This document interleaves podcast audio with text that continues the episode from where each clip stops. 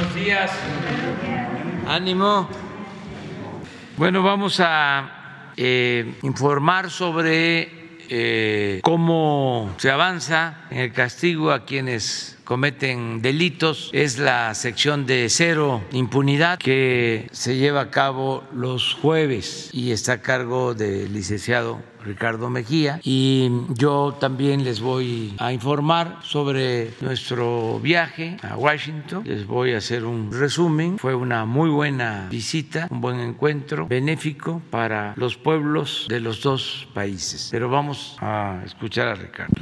Muy buenos días a todas y a todos. Vamos a dar cuenta del informe Cero Impunidad, que es una acción coordinada del Gobierno de México a través de la Secretaría de la Defensa Nacional, la Secretaría de la Marina, la Secretaría de Seguridad y Protección Ciudadana, la Guardia Nacional, el Centro Nacional de Inteligencia, en coordinación con las Secretarías de Seguridad Pública de los estados, las Fiscalías locales y la Fiscalía General de la República. Iniciamos. En primer término, informamos sobre la detención y vinculación a proceso de los presuntos homicidas del empresario italiano Rafael Alexandro, que fue privado de la vida el pasado primero de julio en el municipio de Palenque. La Fiscalía General de Justicia de Chiapas, en una acción de investigación que queremos felicitar, pudo determinar que la presunta autora intelectual es Elizabeth N., esposa de Rafael Alexandro, y que participan como autores materiales Gerardo Antonio, quien tendría una relación con la esposa de Rafael Alexandro, y como sicario Luis Martín quien habría recibido un pago por realizar ese homicidio. Se giraron las órdenes de aprehensión, se les detuvo en la ciudad de Tuzla Gutiérrez y en Palenque, fueron puestos a disposición de la autoridad competente y ya fueron vinculados a proceso penal por el juez de control. Siguiente. También informamos de la detención de presuntos homicidas de policías del municipio de San Francisco del Mar en Oaxaca. Esta fue una investigación coordinada por la Fiscalía de Oaxaca en coordinación con la Coordinación Antisecuestros de la Secretaría de Seguridad y Protección Ciudadana y la Policía de Investigación. Se logró la detención de cinco personas del sexo masculino, quienes habrían interceptado a los policías municipales después de que ellos a su vez habían detenido a un presunto eh, delincuente. Los agresores trasladaron a las víctimas a bordo de una patrulla a un paraje en Playa Vicente, donde fueron privados de la vida con armas de fuego. Posteriormente fueron, eh, se les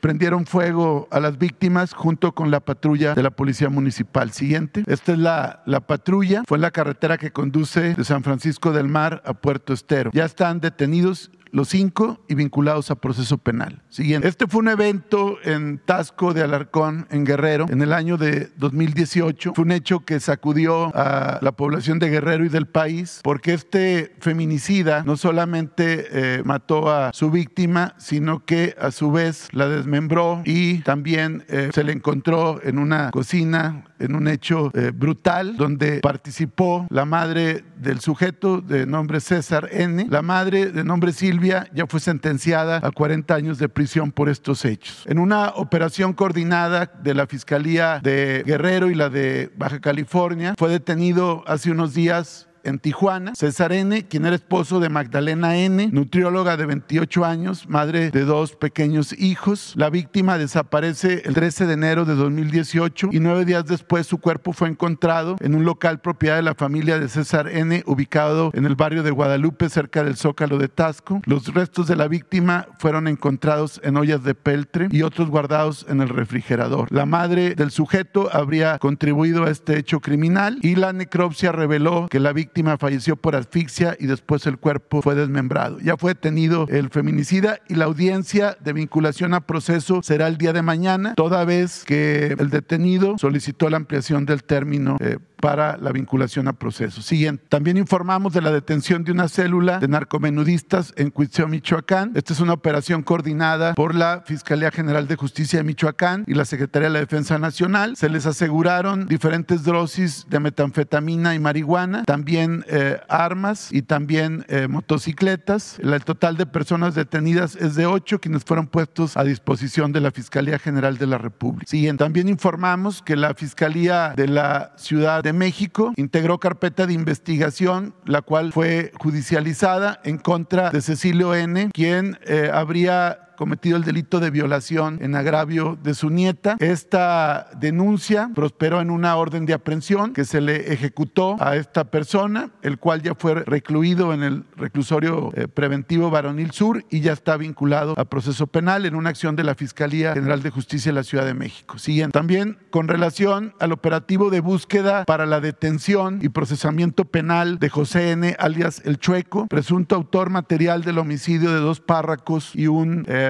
guía de turistas en el municipio de, Urique, en, Chihuahua, informar que a partir del despliegue que hay de la Secretaría de la Defensa Nacional y la Guardia Nacional, en coordinación con las fuerzas locales eh, de seguridad y la Fiscalía General de Chihuahua, fue detenido Alfredo Evaristo N., alias El Chino, quien eh, cuenta con orden de aprehensión vigente por el delito de portación de armas de fuego de uso exclusivo del ejército y quien también pertenece al grupo criminal en el que participa este sujeto de, eh, de apodo El Chueco. Ya con él son 13 los detenidos que están relacionados con el chueco. Siguiente, de estos 13, 7 ya fueron vinculados a proceso penal por diferentes delitos y comentar que sigue la búsqueda y localización del sujeto apodado el chueco, presunto autor material y se espera que en los próximos días pueda ser detenido. Se sigue también en esta operación permanente asegurando armas, droga y deteniendo miembros de este grupo criminal. El pasado 8 de julio se detuvo eh, también a sujetos y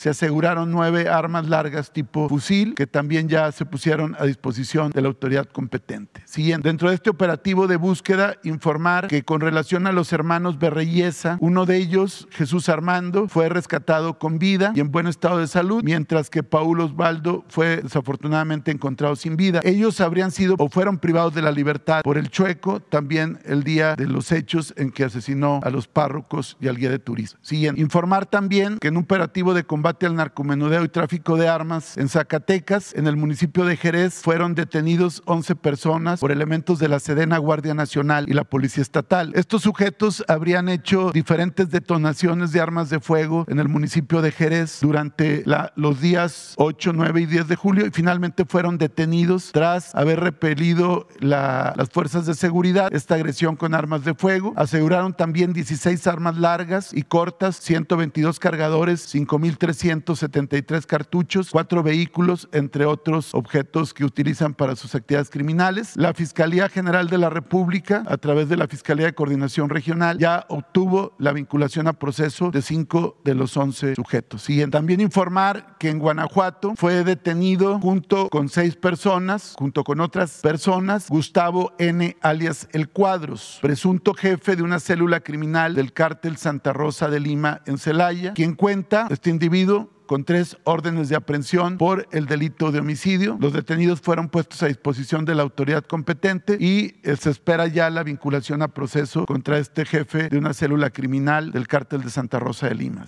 También informar que en diferentes operativos contra el tráfico de armas y narcomenudeo en Sonora, en diferentes operativos en Caborca, Pitiquito, Tubutama, Cajeme, Hermosillo, San Luis Río Colorado, fueron detenidas 24 personas, entre ellas un menor de edad. Fueron aseguradas diferentes armas armas y drogas y también fueron liberados 117 migrantes que este grupo criminal tenía eh, detenidos. Siguiente, informar que dentro de la operación permanente que se realiza para el aseguramiento y desmantelamiento de laboratorios para la generación de drogas eh, sintéticas y los precursores químicos que se utilizan para estas mezclas eh, de drogas de diseño, fueron asegurados entre el 8 y 12 de julio ocho laboratorios clandestinos. Este aseguramiento representa una pérdida económica para el grupo criminal que realiza estas acciones por el orden de 12.500 millones de pesos. Queremos señalar, siguiente, que entre el 21 de mayo al 12 de julio del presente año, elementos del ejército mexicano han asegurado 101 laboratorios, de los cuales 92 están en Sinaloa, 4 en Michoacán, 3 en Baja California, 1 en Jalisco y 1 en Guerrero. El conjunto de precursores químicos, materiales utilizados para la fabricación de drogas sintéticas, sintéticas, entre ellos fentanilo, implican una afectación económica a la delincuencia organizada por más de 139.600 millones de pesos. Ese es el tamaño del aseguramiento que se ha hecho en esta semana. Siguiente. También, como lo hemos señalado en otras ocasiones, el combate a la impunidad no solamente implica las detenciones y aseguramientos, sino el seguimiento a los procesos penales que se logren vinculaciones a procesos y sentencias condenatorias. En ese sentido, informamos que con relación al caso Altar, donde elementos de la Secretaría de Defensa Nacional aseguraron a una célula criminal, entre ellas la cabeza de los cazadores de apodo El Duranguillo. Estos cuatro sujetos ya fueron vinculados a proceso penal, entre otros delitos por delincuencia organizada, acopio de armas de fuego de uso exclusivo del ejército, posesión de cartuchos y cargadores también de usos exclusivos, agravante de pandilla, homicidio calificado con alevacía, homicidio en grado de tentativa y cohecho, porque como ustedes recordarán, este grupo criminal ofreció dinero a elementos de la Sedena para poder ser liberados en una acción que queremos resaltar que estuvo en inferioridad numérica durante mucho tiempo las fuerzas de la Sedena y sin embargo no solamente hicieron una operación pulcra, sino que fueron detenidos y no cedieron a sus intentos de soborno. También en el caso de la periodista Marielena Ferral, que fue asesinada el 30 de marzo de 2020, el autor material Luis Ángel N., alias La Huicha, ya fue vinculado a proceso penal. Siguiendo, como sentencias relevantes, informar que la Fiscalía General de Justicia de Puebla logró obtener sentencia condenatoria de 45 años de prisión contra Jorge N y tres copartícipes del homicidio calificado en agravio de la activista transgénero Agnes T., eh, quien fue privada de la vida en la población de Chipilo, en Puebla, además de habérsele robado un vehículo. Eh, siguiente, también informar que en el caso del sujeto apodado como el lagarto, Jesús Tomás N., la Fiscalía de Veracruz informó que se obtuvo sentencia condenatoria de 22 años de prisión en contra de Jesús Tomás, alias el lagarto, por el delito de homicidio doloso calificado por hechos ocurrieron, que ocurrieron el pasado mes de marzo de 2019 en el Hospital General de Ciudad Minatitlán. Aquí lo relevante de esta sentencia condenatoria en contra de este sujeto apodado el lagarto es que este sujeto habría estado relacionado con el multihomicidio ocurrido el pasado 19 de abril de 2019 en Minatitlán, en donde 13 personas perdieron la vida a consecuencia de armas de fuego eh, en un evento familiar que había en Minatitlán, que ustedes recordarán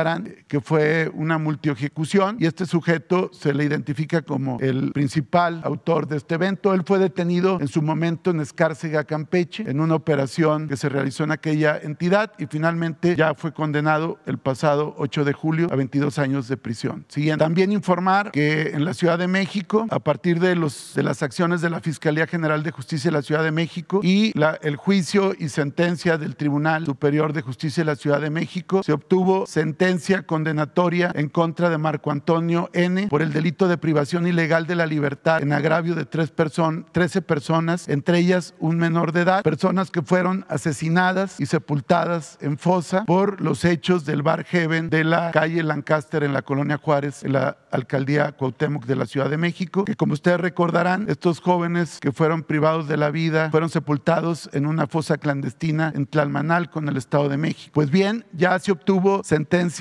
condenatoria y al haber 13 víctimas se le acumulan los, las sanciones, dando una totalidad de 520 años de prisión. Siguiente. También informar, como nos lo instruyó el presidente de la República, de casos de feminicidio resueltos, donde queremos resaltar la coordinación de las fiscalías, de las áreas también de la Secretaría de Seguridad y Protección Ciudadana y desde luego también de la Comisión Nacional contra la Violencia de Género. Ahí damos cuenta de tres detenidos en el Estado de México por feminicidio, uno en San Luis Potosí, otro más en Veracruz y dos más en Morelos. Siguiente. También informar que en cuanto a reportes de desaparición o no localización en Nuevo León, entre los días 7 de julio y 12 de julio, al reporte de búsqueda de personas del sexo femenino, nueve personas, las nueve fueron localizadas, todas con vida, todas con bien y ya están con sus familias. También informar que en el caso siguiente, por favor, de Jalisco, durante la primera semana de julio fueron localizadas 23 personas, niños, niñas, niños y adolescentes a partir de la alerta AMBER, el protocolo ALBA, entre otros, quienes habían sido previamente eh, denunciadas por desaparición o no localización. Siguiente. En total, durante el mes de junio de 2022 en Jalisco, la Fiscalía del Estado de Jalisco logró la localización de 73 personas, que todas están con bien a partir de estas operaciones de búsqueda. Siguiente. Con relación al caso de Deban y Susana Escobar Basaldúa, informar que el día de mañana 15 de julio está previsto que personal del Instituto de Ciencias Forenses del Tribunal Superior de Justicia de la Ciudad de México y el médico especialista forense de ONU Mujeres sostendrán reunión para compartir estudios y criterios, entre ellos respecto a los resultados de la exhumación y posterior necropsia que se practicó al cuerpo de Devani Escobar para unificar el informe. Y el día lunes 18 finalmente se realizará la reunión del grupo interinstitucional de trabajo conformado por médicos del INCIFO y su director general, el médico especialista de la ONU, la Comisión Ejecutiva de Atención a Víctimas, eh, representando a los padres de la víctima, la Comisión Nacional de Búsqueda, así como la Fiscalía General de Justicia de Nuevo León, con sus peritos y médicos de esa representación social y personal de la Secretaría de Seguridad y Protección Ciudadana para conocer ya el informe una vez que hayan sostenido la reunión y haber hecho las deliberaciones correspondientes. Siguiente, informar también que en el caso del periodista Luis Enrique Ramos Ramírez, quien fue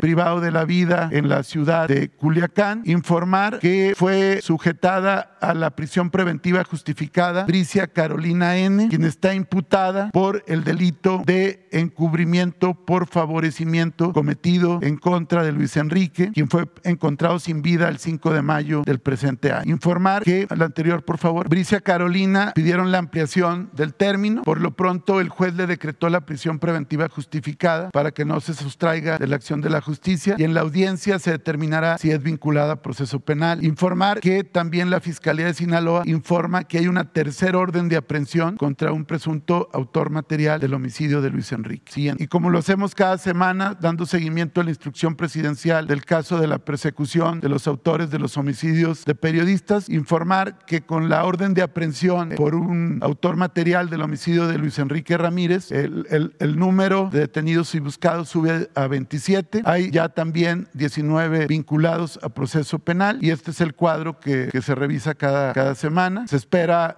que en los próximos días también se pueda ya ofrecer un resultado con relación al caso de Antonio de la Cruz, quien fue privado de la vida el pasado 29 de junio en Ciudad Victoria, Tamaulipas. ¿Sería cuánto, señor presidente?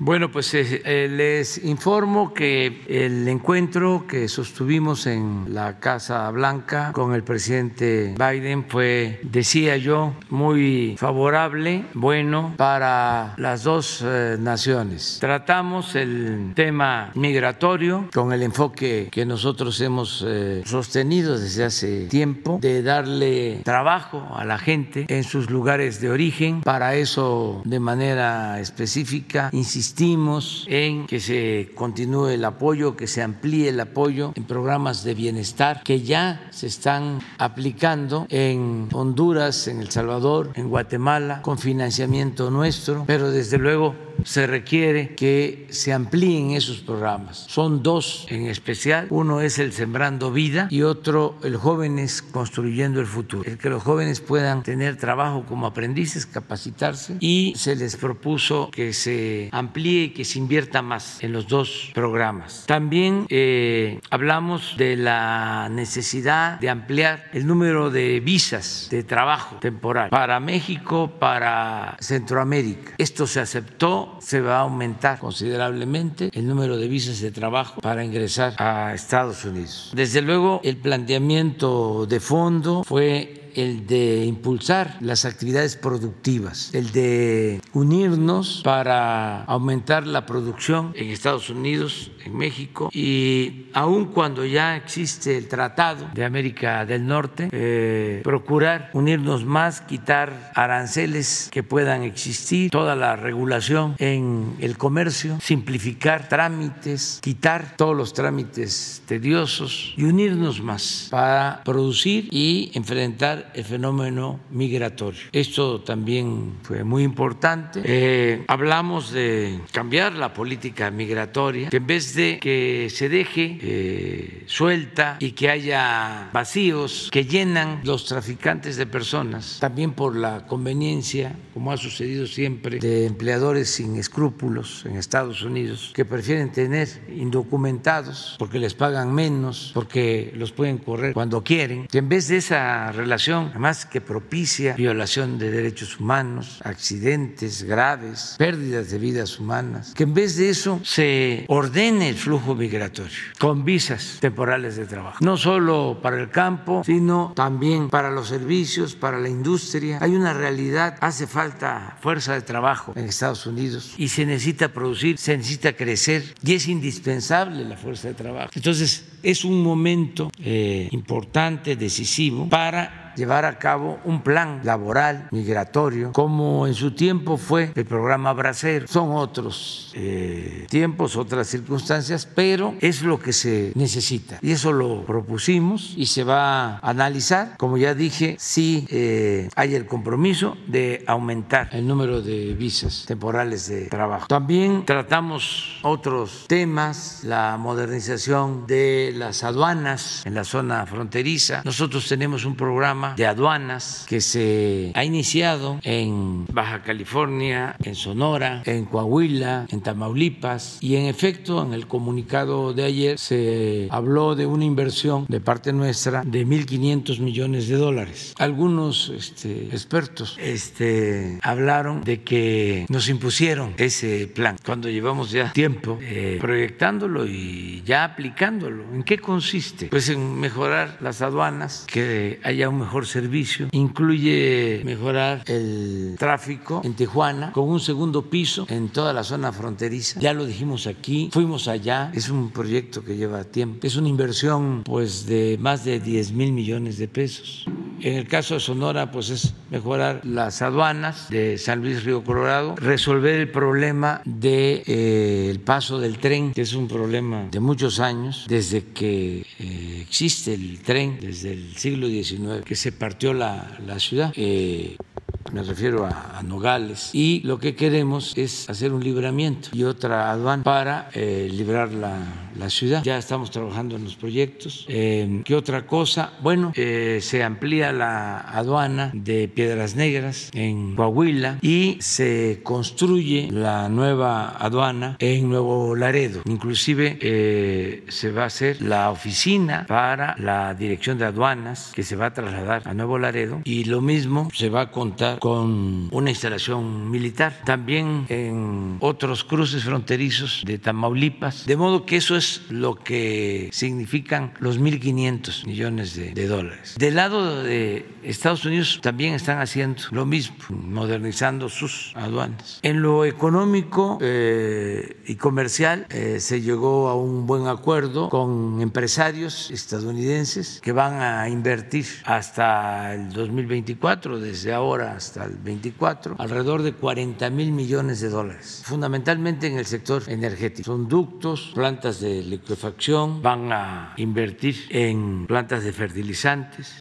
y también en extracción de crudo en sociedad con Pemex, de acuerdo a las concesiones que se otorgaron cuando la reforma energética. Si ustedes recuerdan, se entregaron en ese entonces 110 contratos y la mayoría no tiene inversión porque se argumentaba que no tenía precio el petróleo crudo, que no era negocio. Ahora que el petróleo crudo ha subido de precio, pues ya eh, es más atractivo para quienes tienen esas concesiones, esos contratos, invertir. Y hay hay campos, yacimientos petroleros que eh, tienen mucho potencial. Hay un campo Sama que está eh, compartido con Pemex, que tiene capacidad para producir hasta 150 mil barriles diarios. Y los que tenían la concesión no se animaban y ahora parece que van a invertir bajo las condiciones legales, como la evaluación que se hizo reportó que Pemex tiene más crudo, la operación del campo va a corresponder a Pemex. Esto no significa que ellos no puedan también participar en la administración y se busca utilizar la infraestructura de Pemex y que se trabaje de manera asociada. Eso es en general. También hablamos de los precios de los combustibles con el presidente Biden. Nosotros estamos agradecidos porque se dio la autorización en su momento para que compráramos la refinería Deer Park de Texas. Cuando se compra una planta de estas en Estados Unidos, pues tiene que autorizarlo el Departamento de Estado, la Secretaría de Energía y de Comercio. Pero el presidente Biden dio la instrucción de que se autorizara. Y esto nos ayudó porque se compró esa refinería y ahora estamos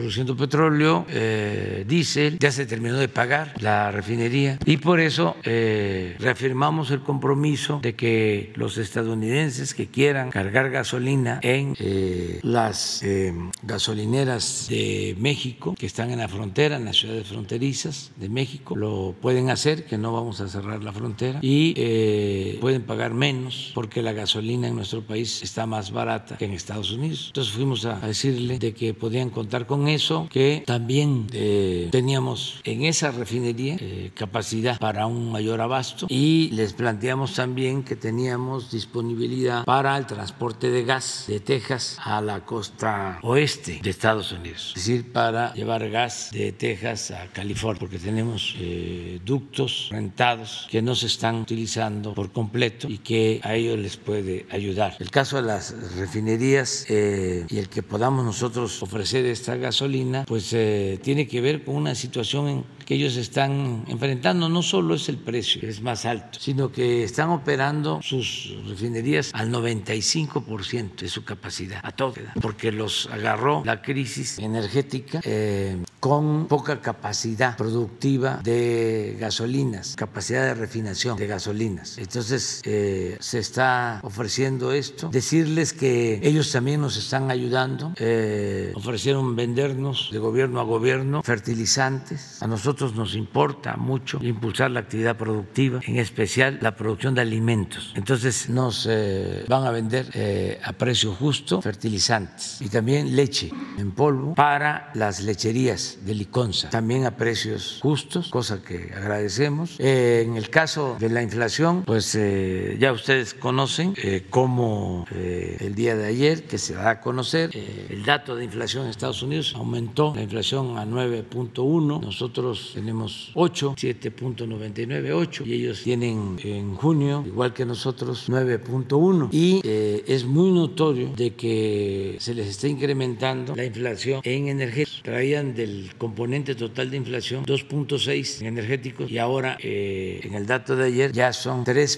puntos lo que les aumenta. Y nosotros seguimos en 0.6 en energéticos por la política que estamos aplicando. Entonces, eh, muy buena la reunión. Eh, hablamos de que se regularice la situación de nuestros paisanos migrantes. Se lo planteé al presidente Biden, que había que darles tranquilidad, certidumbre, que llevan años trabajando de manera honrada en Estados Unidos. Y como fue un planteamiento atrevido, porque se está en víspera de elecciones y hay la mala costumbre de no tocar estos temas porque supuestamente afectan electoralmente a quien los propone. Yo sostengo que estos temas hay que tocarlos todo el tiempo, independientemente de las elecciones, y que además eh, es mejor enfrentar la realidad. No tienen fuerza de trabajo y es eh, necesaria la regularización y es necesaria la entrega de visas temporales de trabajo, porque la inflación se detona, se desata por la pandemia y por la guerra en Ucrania, pero en el fondo es porque no hay producción suficiente en América del Norte. Entonces, se importa mucho. Nosotros estamos importando 100 mil millones de dólares de China y Estados Unidos importa 500 mil millones de dólares de China. Y nada más piensen en lo que significa el incremento en fletes. ¿Por qué esa dependencia? ¿Por qué no producir lo que consumimos en nuestros países? El planteamiento es, vamos a fortalecer la región. Primero, América del Norte, vamos a incluir los países de Centroamérica y luego toda América, la Unión de América, que es un continente con una gran potencialidad en lo económico, en lo tecnológico, en cuanto a fuerza de trabajo, joven, creativa y con un mercado amplio que permitiría consumir todo lo que se produzca sin necesidad de depender de otras regiones del mundo. Eso es lo que hay que estar pensando hacia adelante. Y fue muy buena la plática con el presidente Biden. Estuvimos también antes con la vicepresidenta Kamala Harris, también muy afectuosa, eh, con mucho respeto hacia el pueblo de México. Me volvió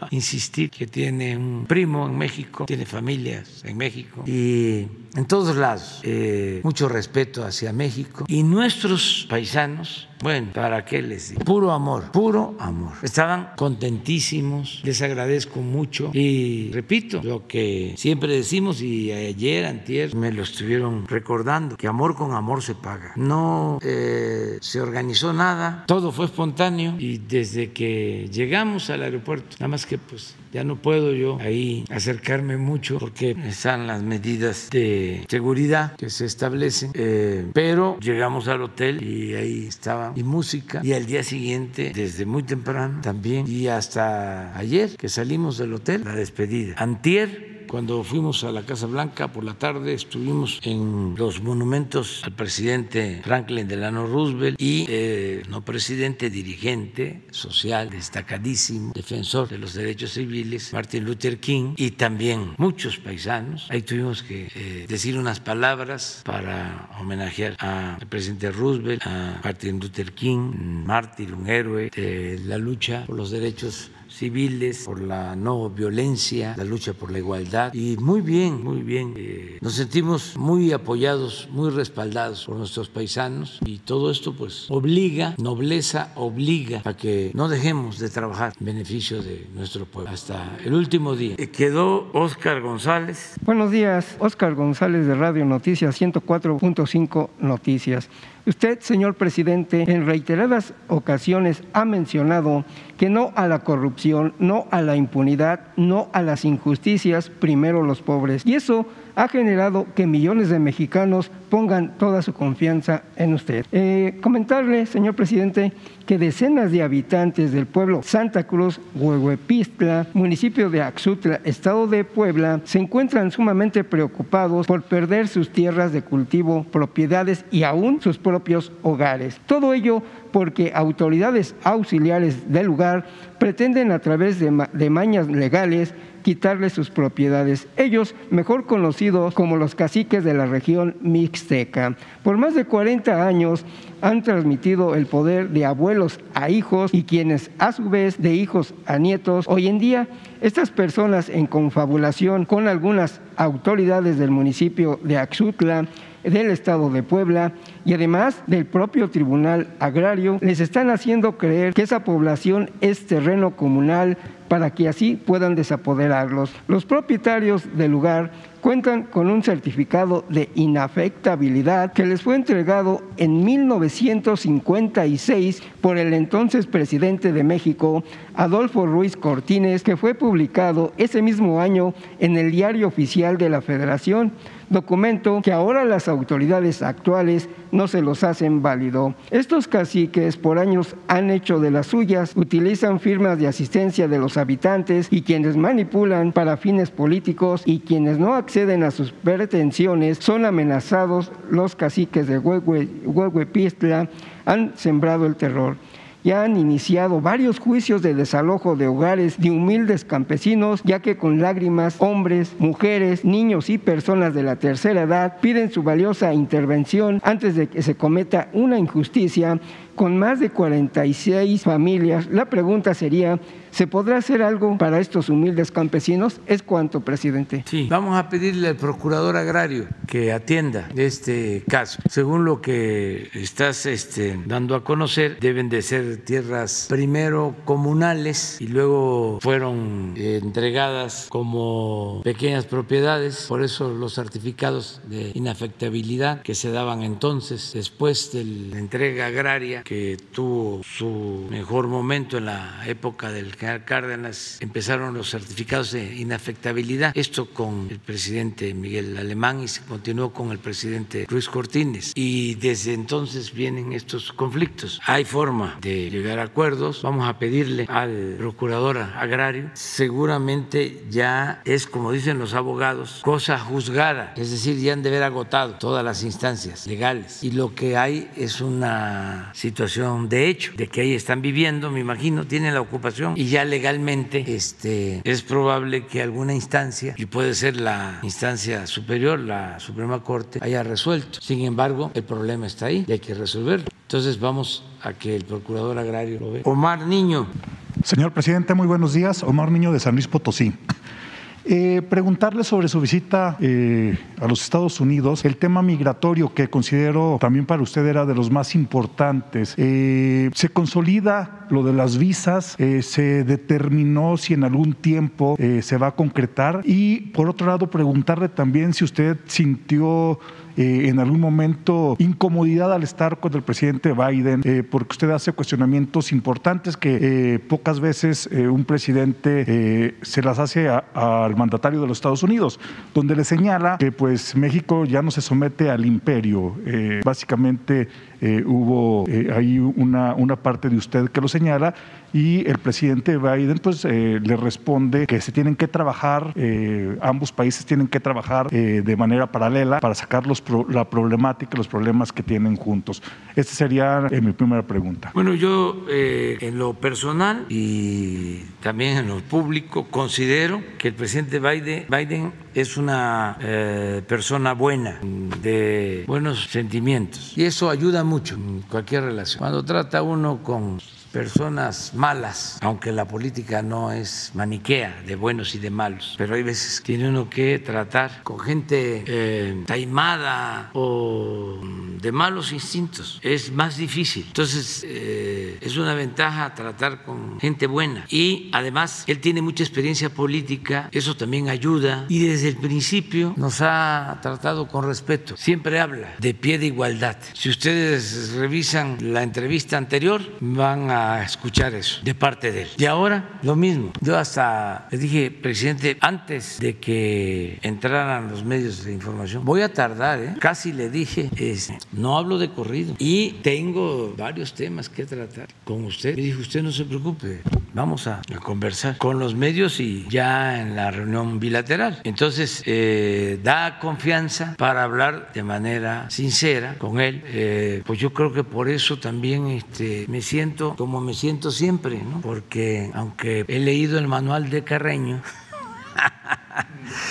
este, pues uno debe ser auténtico. Me sentí yo cómodo y pues, abrí un poco las piernas y las doblé porque estaba yo eh, tranquilo. Esto no es un asunto de urbanidad y de buenos modales. Aquí va uno a tratar lo que interesa. Y fue muy fraterna la conversación. Bueno, eh, primero escuchar el tiempo que eh, me tocó plantear las cosas. Luego escucharlo a él, muy respetuoso. Y luego ya en la reunión bilateral fue muchísimo mejor. Estaba muy contento, mucho, muy contento y muy respetuoso. Y lo cierto es que eh, es un respeto a México, nuestro, nuestro pueblo. A lo mejor otros gobernantes no llegaban a entender, a comprender la grandeza de México y se achicopalaban, para decirlo coloquialmente, se hacían pequeños. Pero imagínense lo que es México, su historia, nuestro pueblo, nuestras culturas. Tenemos la dicha enorme de vivir en un gran país, heredero de grandes civilizaciones. Y el presidente Biden, como otros políticos, la vicepresidenta, empresarios estadounidenses, eh, se admiran, se fascinan con México. Entonces eso nos da pues mucha ventaja, nos tratan con mucho respeto y nuestra gente también ha demostrado ser gente luchona, trabajadora, honrada, eh, se pelean por los trabajadores mexicanos, son los preferidos de todos los migrantes, que todos son excepcionales, pero eh, los mexicanos tienen su lugar, tienen en su sitio. Es un orgullo, la verdad, este, representar al pueblo de México. Señor presidente, en una segunda pregunta, no pregunta, es un planteamiento. Eh, el pasado mes de noviembre estuve aquí y le pedí a nombre de muchos potosinos que no dejara de voltear a ver a nuestro estado. Hoy, a ocho meses del de, eh, inicio de la gobernatura de Ricardo Gallardo Cardona, contabilizamos 495 muertes violentas. Me voy a permitir solamente destacar algunos hechos porque yo sé que usted conoce estos pueblos y San Luis Potosí pareciera que está en una isla y estamos eh, corriendo a pasos muy acelerados para terminar siendo un Zacatecas o un Guanajuato con una violencia extrema. Eh, le hago el recuento de seis casos solamente. Eh, el 5 de abril, Tamazunchale, un pueblo que usted conoce muy bien, fue tomado por un grupo armado por dos horas. El pueblo se aterrorizó, estuvo totalmente tomado por el grupo armado y la respuesta de Ricardo Gallardo, lo eh, cito, dice, no se preocupen, fueron a hacer sus viáticos los delincuentes, fueron a hacer su picnic. Punto número dos, el 10 de junio tiraron siete cuerpos en el pueblo mágico de Aquismón, todos vendados y todos eh, en una carretera, en una carretera que lleva al pueblo mágico, amontonados y totalmente pintados y eh, pues eh, totalmente mayugados del cuerpo. El primero de julio hubo lo que nunca se había visto en San Luis Potosí. En Tamazopo, que es otro de nuestros tesoros para el turismo, había, una, había un helicóptero helicóptero que se rentaba para hacer paseos turísticos. Apenas el primero de julio, ese helicóptero fue quemado por grupos de la delincuencia organizada y dejaron cuatro muertos ahí. Nunca se había visto que una aeronave fuera, en este caso, incendiada.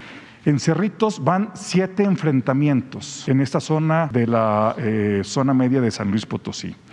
El 20 de junio, y este es un caso bien importante, presidente, el 20 de junio fue atacado el penal de la pila con armas tipo Barrett. Esa es la salida para la zona industrial. Los delincuentes tiraron ponchallantas y fueron muchos los trabajadores de la zona industrial que no llegaron a su trabajo porque hicieron, eh, tiraron muchos ponchallantas. Aquí lo más importante es que el C5, que es donde se graba eh, gran parte de, lo que pasa en la ciudad con las cámaras. Ese día y a esa hora, que fue un lunes a las 6 de la mañana, no se grabó nada, que hubo un error y no se grabó nada. Aquí quiero hacer un contexto que es bien importante, que el director del C5 no fue removido, fue cambiado de su puesto y el director del penal de la pila son dos funcionarios que trabajaron con el gobierno de Enrique Peña Nieto y que estuvieron encargados del penal de máxima seguridad de Ocampo, Guanajuato, en el periodo cuando Ricardo Gallardo Cardona, ahora gobernador de San Luis Potosí, estuvo encerrado y estuvo preso en ese penal. Desde ahí se les ha dado puros puestos de primer nivel de la policía. Eso, eso suena muy extraño y más extraño que en el ataque se hayan borrado todas las evidencias de lo que pudo haber sucedido para dar con los delincuentes.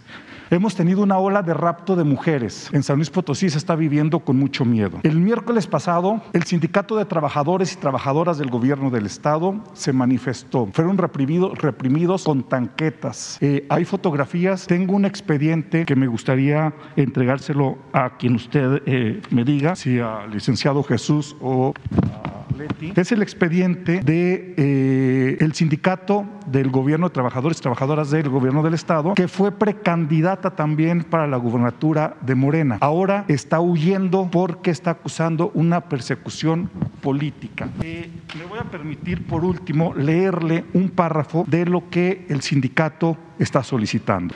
Dice, señor presidente de la República, Andrés Manuel López Obrador, San Luis Potosí vive un grave retroceso democrático porque el gobernador del estado, Ricardo Gallardo Cardona, ha iniciado una persecución política en contra de las y los integrantes del Sindicato Independiente de Trabajadoras y Trabajadores del gobierno del estado, así como de algunos periodistas de medios de comunicación que no se someten a su control, al emitir órdenes de aprehensión en nuestra contra basadas en denuncias penales inexistentes y ocultas, porque quieren encarcelar a quienes defendemos los derechos humanos y laborales de la población. Yo solamente, presidente, para culminar, le quiero decir que eh, yo eh, tengo 22 años de periodista, eh, estoy integrado al mecanismo de protección federal porque fui perseguido por el padre de Ricardo Gallardo Cardona y yo tengo este mecanismo que me ha servido mucho. Lo único que le puedo decir es que en San Luis Potosí la gente está viviendo con miedo. Si yo algún día dejo de venir a estas mañaneras será o porque estoy en la cárcel injustamente o porque quizás ya no esté vivo. A nombre de los potosinos, que somos muchos, yo le pido que volteen a ver a San Luis Potosí. Estamos viviendo una ola de violencia como nunca antes la habíamos vivido y estamos viviendo una ola de represión. Y, señor presidente, en un ejercicio de honestidad, usted sabe quiénes son los gobernantes de San Luis Potosí, porque en alguna ocasión usted, usted los, los nombró mafiosillos. No es el hecho de que se vuelva a repetir esto. Eh, lo único que le solicitamos los potosinos es que no dejen de voltear a de ver a San Luis Potosí, porque además es un polo bien importante la inversión. Estamos inmersos en el corredor eh, automotriz de la zona centro bajío y las empresas también están comenzando a salir de nuestro estado. Muchas gracias, señor presidente. Sí, eh, vamos a, a, verlo. debes de considerar que hay en San Luis Potosí eh, una polarización política. Hay quienes están a favor del gobernador y quienes están en contra. Y nosotros tenemos que eh, actuar con profesionalismo, con responsabilidad y apego a la verdad. Entonces, te ofrecemos que vamos a hacer una eh, investigación sobre el caso. A lo mejor Ricardo aquí podría informarnos sobre lo que se tiene y nos dejas tus documentos qué bien que estás en el mecanismo de protección. De todas maneras, nosotros siempre vamos a defender la libertad de expresión y espero también comprendan que eh, no podemos hacer juicios sumarios, no podemos hacer denuncias a diestra y siniestra, sin pruebas. No podemos eh, repetir lo que eh, se hacía antes de un periodismo sin argumentos, irresponsable, con falta de profesionalismo, les diría que calumnioso. Tenemos que ser todos muy responsables, que cuando haya una denuncia se presente una prueba y que no haya propaganda o campañas de desprestigio. Ayer, por ejemplo, el director de migración, este Garduño, se metió a una tienda, creo que en el aeropuerto o cerca de un centro comercial, y le tomaron una foto y Loré de Mola. ¿Por qué no pones a Loré de Mola? este, miren lo que puso. O sea, eh, entonces ya no van a ir a poder comprar nada los servidores públicos. Por cierto, dejó dicho Francisco Garduño que no compró nada para que yo se lo informara a Loret. Pero miren este, lo que puso. A ver si encuentran ahí. Ahí está. Pero a ver qué puso. Pues no se le ve con ninguna bolsa. ¿Eh? Dice, aprovechando la gira, eso es lo que dice Loret. Fíjense qué periodismo. Y estos eran los eh, más famosos del universo eran las estrellas, del canal de las estrellas. Aprovechando la gira, el director del Instituto Nacional de Migración, Francisco Garduño, se fue de shopping a la tienda Ultra Fifi. Marcus de Washington. Ya sabe la pobreza franciscana. Lo importante es eso, ¿no? Que ya este, da como un hecho de que estamos en esa fase superior, porque ya pasamos de la austeridad republicana a la pobreza franciscana qué bueno que ya este, se aceptó. Pero este es el periodismo de antes, lamentable, o sea, de pena ajena. Imagínense si alguien se encontrara de shopping a lo de de Mola. ¿Dónde compra? ¿Con qué autoridad moral? Pero es así todo. Eh, están molestísimos, molestísimos. Primero decían que como no había asistido a la cumbre, que no iban a volver a recibir en la Casa Blanca, que me iban a regañar, me iban a jalar las orejas. Y el presidente Biden, repito, es un agente excepcional, un hombre bueno. Hay eh, simpatía mutua, pero estaban esperando los choques. Luego los especialistas del antiguo régimen, del neoliberalismo internacional nacionalistas. Ah, pero no es visita de Estado. Y luego un experto o experta, ¿qué es una visita oficial? ¿Qué es una visita de Estado? ¿Qué es una visita de trabajo? Toda esa formalidad eh, casi monárquica los fascina y que no me desabroché el no, pues se me iba a ver la panza. Y entonces, miren la panza por la barbacoa y por este, los tamales de chipilín, los chanchamitos, y este, los tlacoyos, ¿eh? y la torta de chilaquil, de la guajolota y todo eso. Bueno, pero en fin. Queda Alberto Marroquín. Y ya... Gracias, señor presidente. Ah, pero permítame. Sí, lo de San Luis. sí, gracias, presidente. Con su permiso.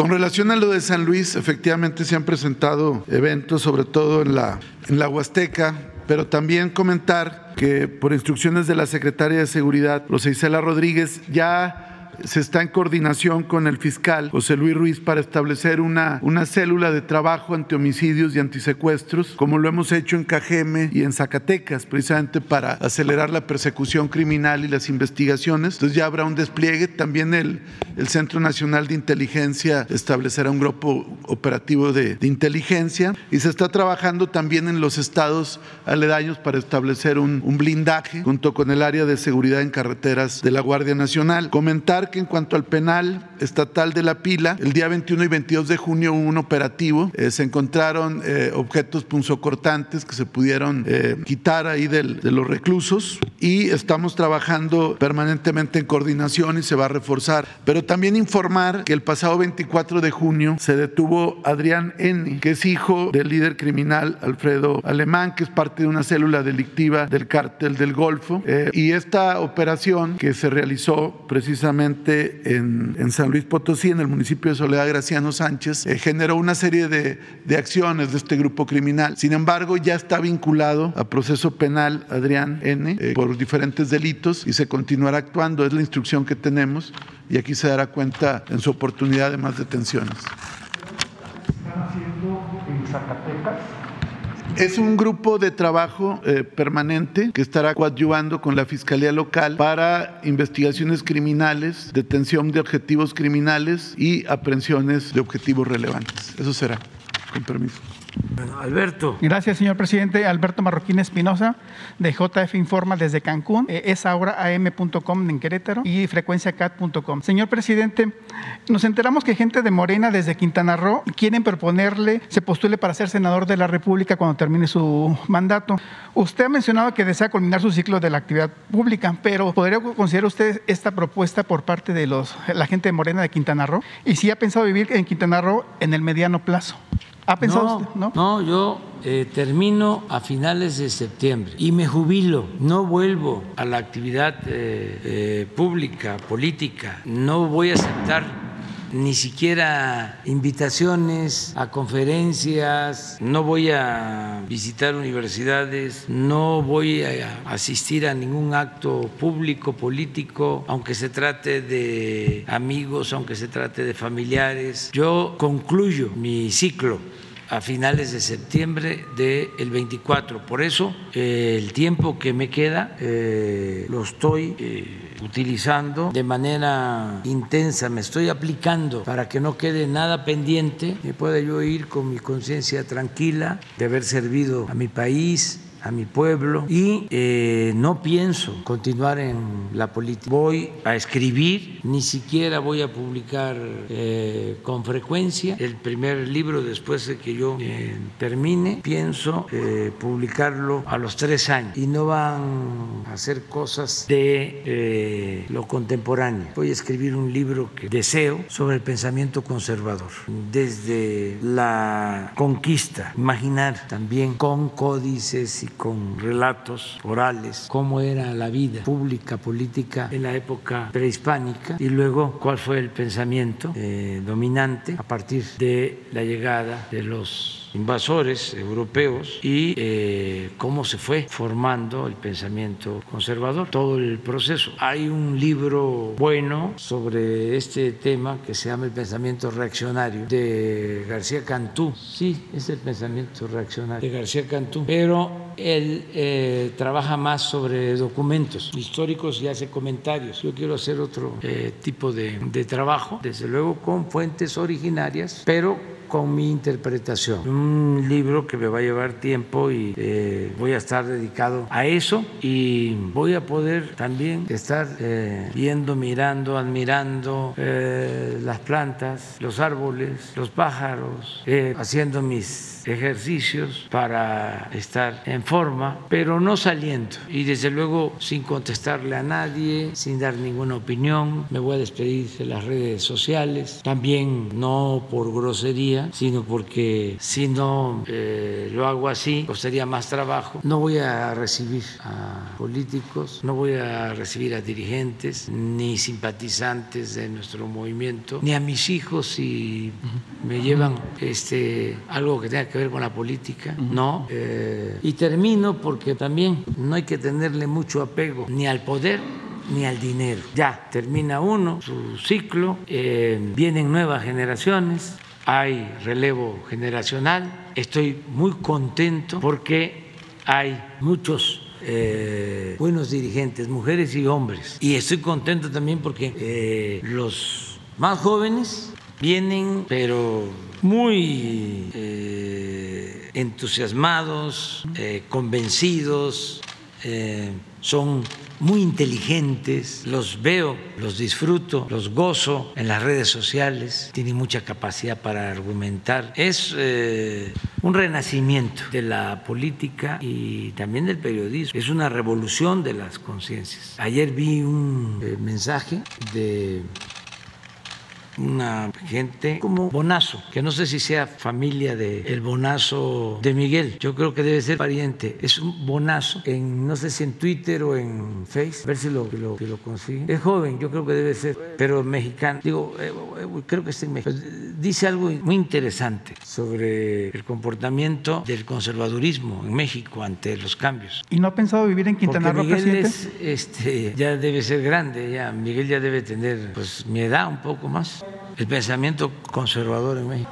Mire, la élite mexicana vive en una cárcel ideológica Mientras el país se mueve, ellos han quedado fosilizados en el clasismo y el malinchismo. No se han querido mover. Por eso el conservadurismo, que es mantener el statu quo, conservar. AMLO no ha afectado uno solo de sus derechos. Y es cierto, pero les ha puesto un espejo enfrente. Eso también es cierto. Porque no se hablaban de estas cosas. No se hablaba del clasismo, del racismo, de la corrupción, del aspiracionismo. No se hablaba de eso, del desprecio a los demás, de la hipocresía. No se lo perdonarán jamás. Yo espero que sí, porque la mayoría son religiosos y saben perdonar. ¿Eh? Es hijo de Miguel. Ah, y vive aquí, vive aquí. Gracias, señor presidente. Existe eh, en una segunda pregunta, señor presidente. En Querétaro existe un grave problema por el paso de transporte pesado por la zona urbana de Querétaro y más ahora que se va a cerrar una gran una habilidad que es el cruce hacia San Luis Potosí, que es la avenida 5 de febrero, porque va a haber una reingeniería y, una obra que, que, no se había hecho en 30 años, incluso se van a tumbar hasta cuatro puentes. Es una obra del gobierno del estado de Mauricio Curi y le cuestionamos al presidente municipal de Querétaro, Luis Nava, por qué no han limitado el paso vehicular del transporte de carga pesado por la zona de la carretera 57 que cruza una parte de Querétaro, la zona urbana, y ha habido accidentes regularmente por tanto transporte pesado. Y hay dos autopistas, digo, dos libramientos que pueden evitar que pasen por Querétaro. Y al, momento que le cuestionamos al presidente Luis Nava, nos comentaba que él hizo una petición a la SCT en el 2019 para municipalizar ese tramo de la carretera 57. Prácticamente son dos kilómetros. Y por eso era la, este, preguntarle al presidente cómo nos podría apoyar para que se agilizara ese trámite ante la SCT y ojalá se pudiera municipalizar ese pequeño tramo. Vamos a hablar con el gobernador. Él me mencionó en la última entrevista que iban a llevar a cabo obras de introducción de agua y otras obras eh, urbanas. Entonces vamos a ver en qué ayudamos y tomamos en cuenta tu planteamiento. Y lo esperamos en Querétaro. Hay dos, dos festivales, Festival Querétaro y hay festival, eh, y, y, hay otro festival que se llama Festival eh, Experimental. Ojalá nos acompañe. Y, Me ha invitado el gobernador y tengo muchos deseos de ir. Este, es muy probable que vaya. Y además quiero ir a, la sierra, eh, quiero ir a la Sierra Gorda y visitar eh, los municipios de esa región hasta precisamente San Luis, salir a Chilitla, todo, lo he recorrido todo ese camino y sí voy a ir porque el gobernador me ha invitado y este y es buena la relación con el gobierno del estado. Muchas gracias, señor presidente. Mujeres Ustedes tres. A ver si alcanza. Tres mujeres. Buenos días, señor presidente. Buenos días a todos los presentes. Elías Fernández, de Noticias del Movimiento Conciencia y colaboradora del programa radiofónico Iztaccíhuatl en el Sendero de la Luna. Señor presidente, el Movimiento Conciencia le hace entrega, formalizando el compromiso mutuo como un hecho sin precedentes del proyecto para sentar las bases contra la crueldad hacia los animales. ¿Puedo dejar en sus manos el proyecto, señor presidente? Por otro lado, señor presidente, en relación, con los más de 200 felinos y otros animales incautados, aún no se puede decir rescatados, a la fundación llamada Black Jaguar, White Tiger en la Ciudad de México que se encontraron en una situación infame, quisiera comentar lo siguiente. En mi trabajo como fotodocumentalista he testificado diversos zoológicos de la República Mexicana, los de supuesta excelencia, los modestos y los casi abandonados. En cualquiera de estos casos he capturado imágenes igualmente infames. También hay infinidad de registros hechos por la propia ciudadanía que circulan en redes y que casi ninguna autoridad voltea a ver. Ojalá este caso mediático coadyuve a visibilizar una indignante y cotidiana realidad. Sin embargo, el 21 de enero de 2016 se aprobó una iniciativa de ley en el estado de Veracruz impulsada por el movimiento Conciencia, la conversión de zoológicos en santuarios. El Estado se posicionó, así como la primera entidad en el mundo, en lograr tal avance. Han pasado más de seis años desde entonces y esa ley sigue siendo letra muerta. Aprovecho para informarle que este tema y el de los humedales se platicarán próximamente con el gobernador de Veracruz, Cuitlagua García, a quien le agradecen su buena disposición. Esta iniciativa de ley aprobada no trata, como se ha querido hacer creer, de cerrar los espacios en los que habitan animales. Al contrario, se trata de que estos lugares se vayan transformando paulatinamente a través de una nueva reglamentación y reconvirtiéndose en recintos con ética científica y educativos. Se trata de poner candados a la corrupción disfrazada de proteccionismo y evitar situaciones de crueldad.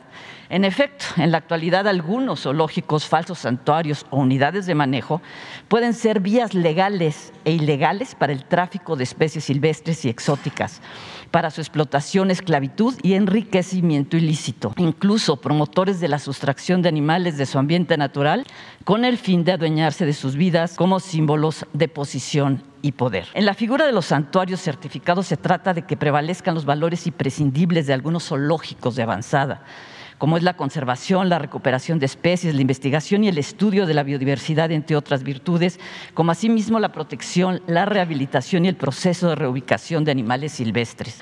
Lugares, pues, donde no se promueva que la fauna coexista fuera de su hábitat con fines de entretenimiento y en los que en cambio se impulsen proyectos para que haya más áreas protegidas. De igual modo, busca implementar un importante programa de rescate y conservación de fauna nativa y endémica. Un santuario gestiona el traslado de las especies exóticas a lugares cuya infraestructura sea lo más parecido posible a su hábitat. En conclusión, la ética animal, el humanismo y la educación es el espíritu de un santuario.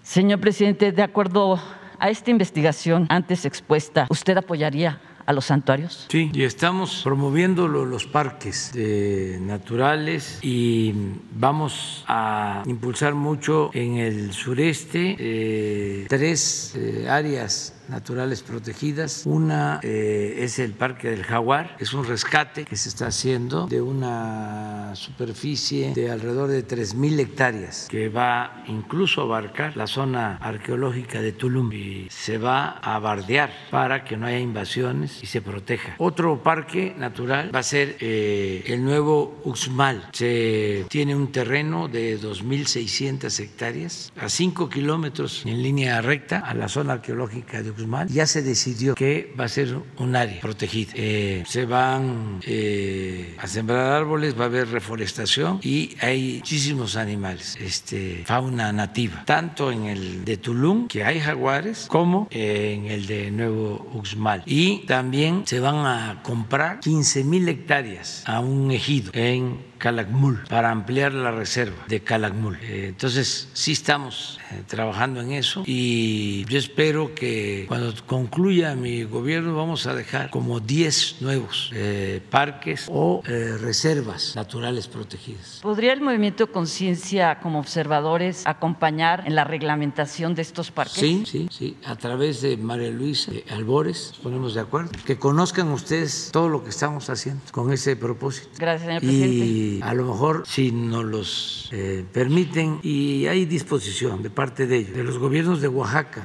y de Chiapas y desde luego las comunidades, porque ahí hay un problema de límites, Santa María, Chimalapa y San Miguel, Chimalapa. Los dos ejidos, Santa María y San Miguel, deben de poseer como 500 mil hectáreas y eh, no hay mucha población y esas tierras y otras han sido invadidas de acuerdo a la versión de ellos y se crearon del lado de Chiapas municipios, pero es una tierra en conflicto desde hace mucho tiempo y ya resolvió la Corte sobre el límite. Entonces, como es un poco lo que plantea el compañero, ya resolvieron lo agrario, pero el problema continúa. Entonces, lo que queremos es hacerles una propuesta de convertir toda esa franja en una zona de reserva, que le dé trabajo a los pobladores en el programa Sembrando Vida y que al mismo tiempo se conserve. Y estaríamos hablando de una reserva enorme y evitamos la confrontación, el conflicto. Es un acuerdo que queremos eh, llevar a cabo. Por eso son buenas las mañaneras, porque estas cosas eh, las hablo con los gobernadores, pero eh,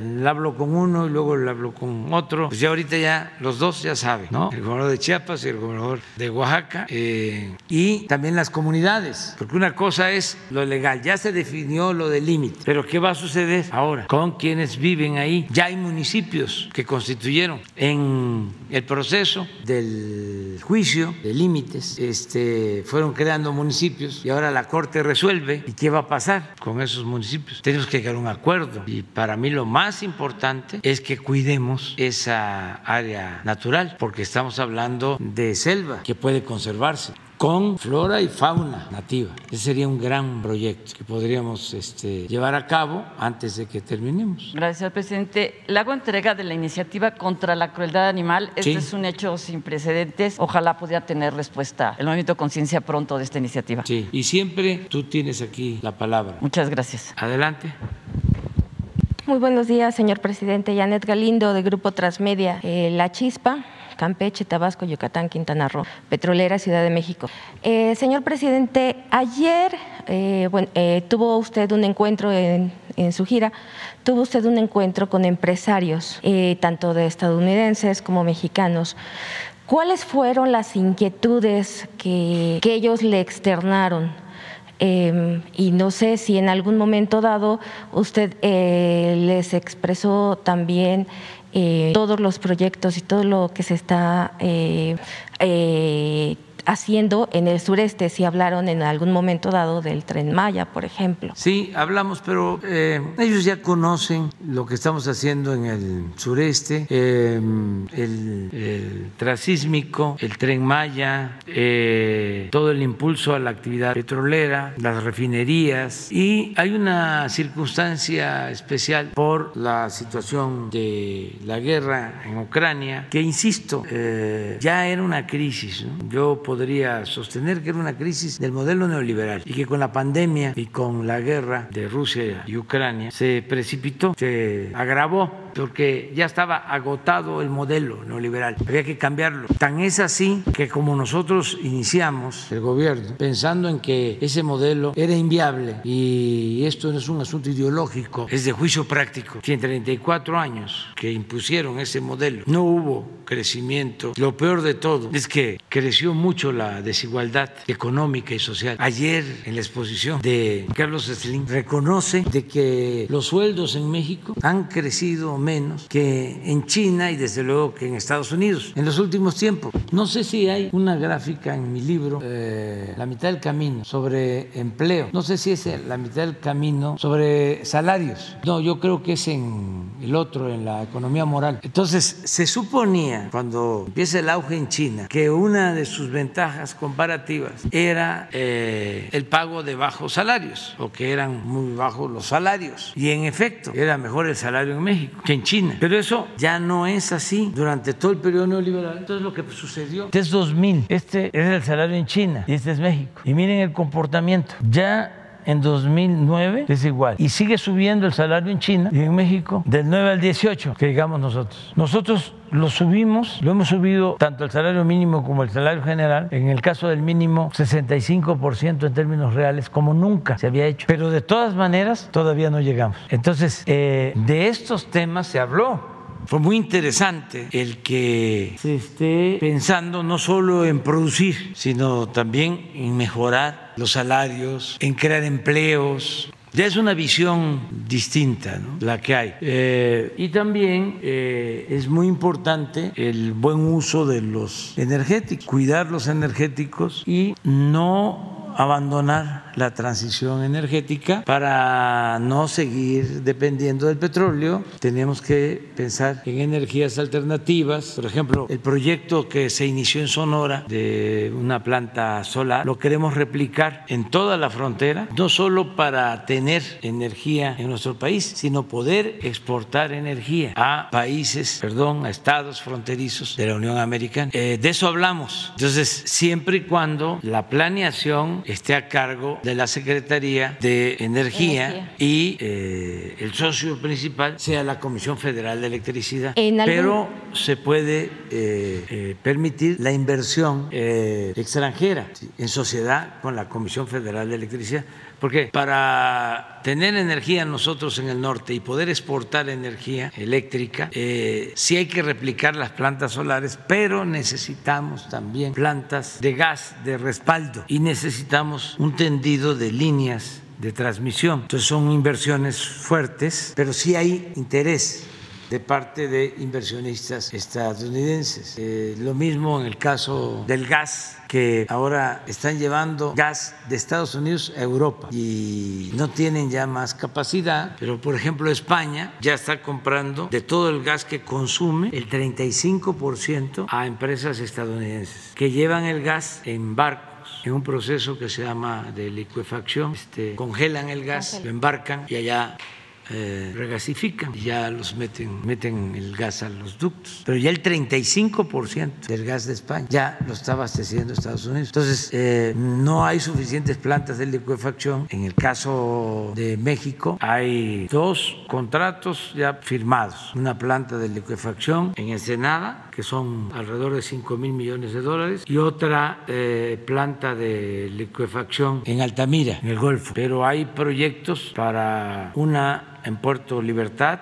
en el mar de Cortés, que ahora se llama Mar de California, de Baja California. Este, otra en Salina Cruz, si se resuelve lo del derecho del vía para un gasoducto, y otra en Coatzacoalcos. Entonces, todo eso es inversión. También comentarles que eh, para fortalecer eh, nuestra autosuficiencia energética, ya se autorizó la construcción de una nueva coquizadora en Salina Cruz. Ya no vamos a producir combustible, vamos a producir eh, gasolinas. Todo va a ser gasolinas. Y esto significa más rentabilidad y menos contaminación. Eh, entonces ya son dos plantas coquizadoras, una en Tula y otra en eh, Salina Cruz. Son inversiones también, para que tengan información, de 6 mil millones de dólares en las las dos. Y es presupuesto público, no eh, eh, son créditos y son plantas de Pemex, de la nación, las dos. Este fin de semana, mañana, voy a hacer una gira de trabajo para ver plantas, pero de eh, fertilizantes. Voy a una reserva de piedra fosfórica en Baja California Sur. Voy a una planta también de fertilizantes que se adquirió, que está muy abandonada y que la vamos a rehabilitar porque necesitamos los fertilizantes en eh, Lázaro Cárdenas, Michoacán. Ya se logró mediante una consulta que los campesinos indígenas de Sinaloa permitieran la construcción de una planta de fertilizantes en Topolobampo. Es una empresa alemana porque nos hacen falta los fertilizantes. Y ya tenemos el plan también y vamos a ir a agronitrogenados. Se va a ampliar, se va a tener otra planta para eh, producir urea eh, y otra planta más en Cosoleacaque para amoníaco que es la materia prima de la urea. Lo que queremos es dejar produciendo plantas que nos permitan eh, abastecer el 60% del mercado de fertilizantes y que ese 60% se entregue a los productores y a los productores más pobres de manera gratuita. Lo que hacemos en Guerrero, que ya estamos terminando de entregar este año, eh, fertilizante, abono a todos los productores. Y da muchísimo gusto ver cómo eh, del autoconsumo, que a veces nada por la sequía, por la falta de lluvia, Ahora que fui a la montaña me dio mucho gusto porque están muy buenas las milpas, porque está está lloviendo y llegó a tiempo. El fertilizante nos falta como un 10% de distribuir, pero ese programa se va a ampliar a Chiapas, a Oaxaca, a Zacatecas, a Nayarit, a Durango, a Puebla, Morelos, el Estado de México. Estamos viendo cómo lo vamos a ir ampliando y para eso las plantas de eh, fertilizantes, porque la materia prima es el gas y lo tenemos y tenemos los ductos. Entonces, del gas eh, se saca el amoníaco y el amoníaco es el que sirve para la urea, que es el fertilizante. Entonces, eh, ahora con la guerra, el precio del fertilizante fue arriba. Antes también, porque les moleste a los conservadores, éramos autosuficientes en fertilizantes, pero desmantelaron Todo. todo privatizaron todo y ahora pues estamos recuperando lo que se puede para tener nuestro fertilizante y ser autosuficientes en lo alimentario, porque la lección mayor, la enseñanza mayor es ser autosuficientes en alimentos y ser autosuficientes en energéticos. Es fundamental. Nada del pensamiento trasnochado neoliberal de que un mundo globalizado no hace falta producir, porque lo que se necesita se puede comprar afuera. Eso es una falacia. Nos engañaron con eso. Decían, ¿para qué impulsas el campo? ¿Para qué apoyas el campo? ¿Para qué tienes plantas de fertilizante? ¿Para qué apoyas a los productores? ¿Para qué fomentas el sector agropecuario? Si necesitas maíz, si necesitas frijol, si necesitas arroz, lo compras. ¿Para qué vas a hacer refinerías? Vende petróleo crudo, ahí está el negocio. Y por eso en más de 40 años no hicieron una refinería vende petróleo crudo y compra la gasolina. Y ahora la realidad nos está demostrando que no es así. Si nosotros dejamos caer la industria petrolera, si desde que llegamos no hubiésemos atendido las seis refinerías y no se hubiese comprado la de Deer Park y no se hubiese iniciado la construcción, ya eh, tener terminada la primera etapa de dos bocas y no construir estas dos coquizadoras, pues entonces estaríamos padeciendo por los aumentos en los precios de los combustibles. Además, no tendríamos petróleo crudo, porque si vemos la tendencia, ¿por qué no pones? ¿Cuál era la tendencia? Lo irresponsable de esta gente. Íbamos a estar hoy importando crudo. No solo no íbamos a, estar, no, no, no solo no, íbamos a tener gasolina ni diésel, no íbamos a tener el suficiente petróleo, lo que requerimos, que hoy van a ver los datos. Nuestro consumo es de alrededor de un millón ochocientos mil barriles diarios, lo que consume nuestro país. Eso es lo que nosotros pensamos. Para no extraer más y cuidar el, medio ambiente, nos hemos propuesto no pasar de dos millones de barriles, pero puede ser que encuentren la gráfica es una, sí, que, a ver si la manda Octavio. Si hubiese continuado la tendencia, lo que esto y voy a poner la gráfica también de lo de violencia, porque este es otro asunto de los expertos, los doctores en ciencias sociales. Pero es muy interesante cómo se eh, venía cayendo la extracción. Ya ahora debemos de estar como en un millón ochocientos, millón setecientos. Eh, señor presidente, y Hablando de política energética, ¿en algún momento no tocaron eh, los empresarios el tema del el horario de verano? No. Eso, no. eso yo creo que fue el reforma aquí. No, eso no hubo ningún problema de nada. Ni, es que también antes de ir uh -huh. eh, estuve con empresarios estadounidenses y canadienses, como 18 o 20. En las reuniones que tuvo aquí. Reuniones. Uh -huh para ver caso por caso y eso nos ayudó mucho y ellos este, están muy satisfechos, muy contentos, eh, no hay problema. La cuestión eléctrica, pues ya entendieron de qué se trata, de que a todos nos iba a perjudicar. Eso es lo mismo que el petróleo. Eh, no iba a tener producción la Comisión Federal de Electricidad, la iban a quebrar, estaría totalmente eh, sin capital, todo para darle el mercado a Iberdrola, estaría pasando lo de España. La tienen ya. Pues sí, si no se queda pendiente, pero bueno.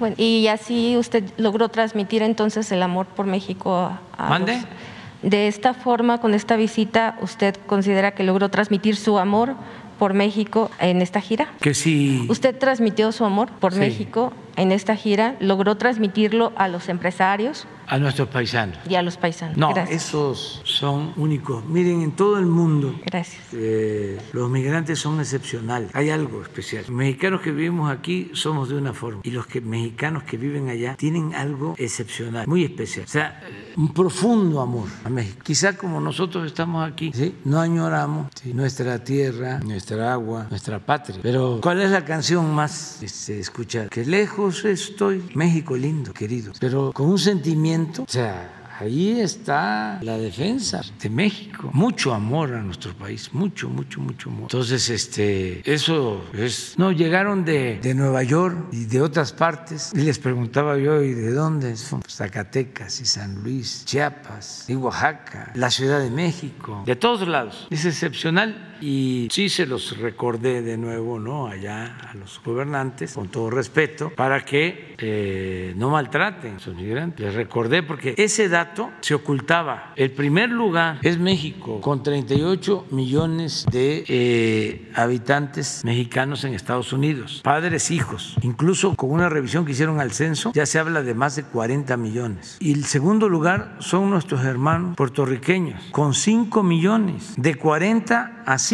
segundo lugar. Y tercer lugar, nuestros hermanos de Cuba, cuatro millones. Y tienen nuestros hermanos de Cuba, los políticos sobre todo, una influencia tremenda. Ellos son los que eh, tienen bloqueado a Cuba. Claro, es el gobierno de Estados Unidos, pero por la presión que ejercen estos políticos cubanos, que no les importa que el pueblo de ellos o de sus padres sufra porque lo ven como un asunto político, electoral. Es un poco lo que eh, quieren hacer algunos políticos tejanos, o ya están haciendo, en contra de los migrantes mexicanos. No es amenaza ni siquiera advertencia, pero ya les dijimos que el que maltrate a migrantes sea del partido que sea, aquí en la mañanera va a ser señalado como un político oportunista, racista, discriminador, ni siquiera político, politiquero. Pero es parte de lo mismo. Pero nuestros hermanos cubanos, repito, 4 millones y nosotros 40 millones. ¿Y por qué? El maltrato a los mexicanos.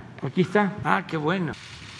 Este es 12, 2 millones 548 mil en el 12. Con Fox en el 2004, acá estaba, 3 millones 400 mil barriles diarios. Y fue cayendo. Ay, ¿por qué fueron estos 3 millones 400 mil? Porque acabaron con Cantarel, lo exprimieron, le inyectaron nitrógeno para extraer todo el petróleo, contaminaron los pozos, un desastre. Después de producir Cantarel, de extraerse de Cantarel solo más de 2 millones de barriles diarios, ahora Cantarel está produciendo produciendo 150 mil barriles. Lo acabaron. No hubo una explotación racional, sino era sacar todo. Bueno, y miren cómo se fue cayendo. Y aquí llegamos nosotros. Este dice 1.833.000, pero en diciembre, ya del 19, estaba como 1.600.000. Esto iba así, y aquí lo agarramos, 21.1.802, los que les comentaba. Y estas son nuestras proyecciones, pero hasta acá no vamos a llegar. Esto es lo que quieren los de Pemex.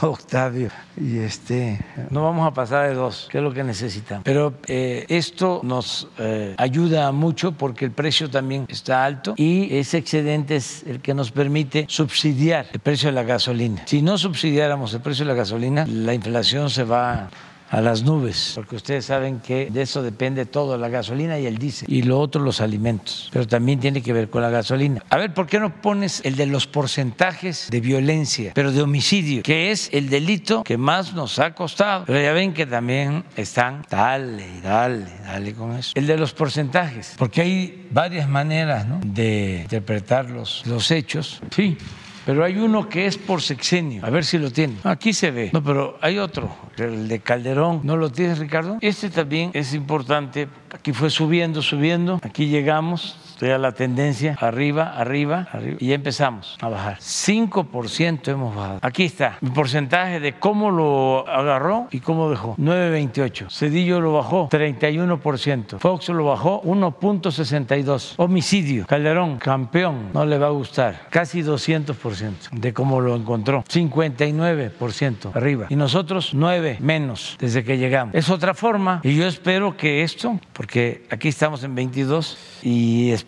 que este año sea bueno. Ayer fue bueno, hoy, sí. A ver, hoy, digo ayer. Esto es INEGI, nada más que siempre tengo otros datos, ¿no? Y vamos avanzando, vamos a ir, vamos a seguir avanzando. Te vas a quedar. Y ayer fue tres estados sin homicidio. Exactamente, lo de ayer. Y si le seguimos hasta acá, estos son los estados. Pero estamos trabajando. trabajando y vamos a seguir trabajando. Pues ahora en el informe de Ricardo habló de una banda, ¿no? Desarticulada aquí en Guanajuato. Y tiene que ver mucho, y eso también es importante que se conozca, con el fentanilo, que ya no es eh, el tráfico con las drogas de antes, que la marihuana, que la amapola. Ahora son más los químicos, el fentanilo, y, y sobre eso estamos trabajando. Y son muchos los laboratorios que se están este, pues destruyendo y es una cantidad considerable de eh, fentanilo que se decomisa constantemente, equivalente a dosis. Es que además el precio ya de los químicos es muchísimo mayor que el de las otras drogas. También son ultra dañinas, peligrosas, mortales. Eso hay que esperar que se investigue. Nosotros todavía no lo tratamos en la mesa. Eso eh, no tenemos toda la información. Este surge por lo de Topilejo. Entonces a partir de ahí es eh, un trabajo de investigación que hizo el gobierno de la Ciudad de México nosotros eh, todavía no tenemos este, información. Eh, los lunes siempre está en la reunión de seguridad la jefa de gobierno y ahí eh, ella informa. Tenemos también nosotros elementos, pero no, no hay nada este, en firme. Cuando tengamos algo nosotros informamos. Ya nos vamos, vamos a, este, hablando de tamales, totopostes. Ustedes saben que en Oaxaca se le llama totop y en Tabasco totoposte. Es muy parecido, nada más que en Tabasco es más delgadito. Pero eh, un desayuno de frijol con queso y unos plátanos fritos y este y totoposte y si se puede un café con leche y si se puede más un chocolate. Bueno, pues eso es lo que les deseo. Y una concha ya. Adiós, adiós.